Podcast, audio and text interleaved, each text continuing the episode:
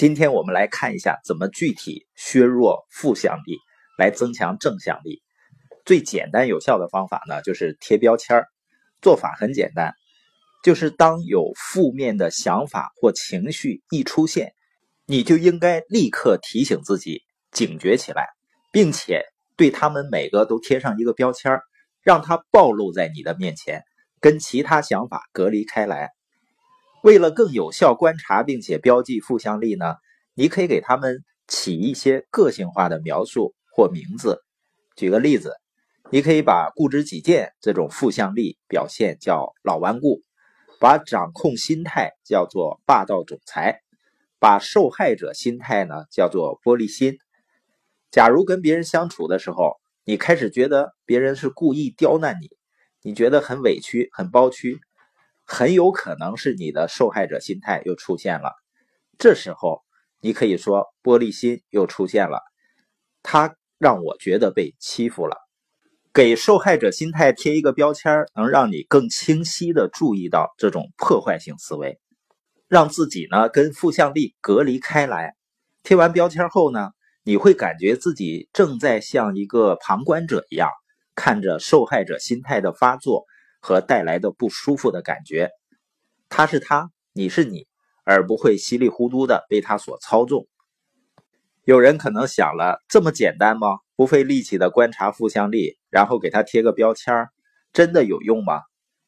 实际你发现啊，负向力往往它会潜伏在你的思维里，就像特务一样，暗中指挥你，根据这些负面的情绪行动。负向力是这样，当你没有意识到自己被他操纵的时候，其实就是他威力最大的时候。而一旦你观察到，并且给他贴上一个标签了。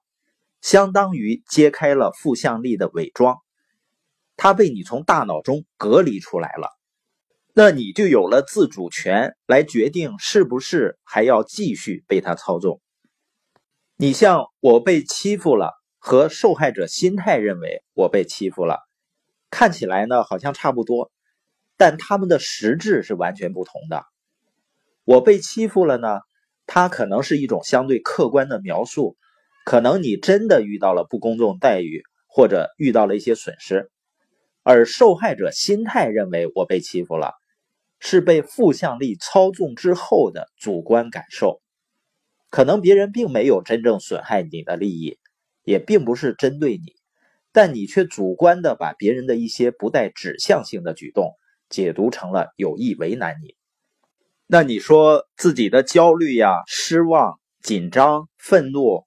痛苦啊，这些体验都是由自身的负向力造成的，好像并不是完全由内在的原因啊。因为这些苦恼都是有外在原因的，比如失去了最大的客户，我心里怎么能不乱呢？孩子学习成绩很差，难道让我很开心吗？团队成员不称职，怎么能不失望呢？爱人呢，完全不体谅自己，怎么可能不生气呢？听起来呢，好多苦恼好像是有情可原的，但是呢，如果面对这些情况，能激发正向力来处理这些问题，你就会有一种完全不同的感受。那要增强正向力呢，最好的方法就是培养自己的正向思维。明天呢，会分享五种非常实用的方法，让你可以在接受挑战的时候，既能取得最好的结果。又能产生乐观情绪，还能把消极影响和压力呢降到最低。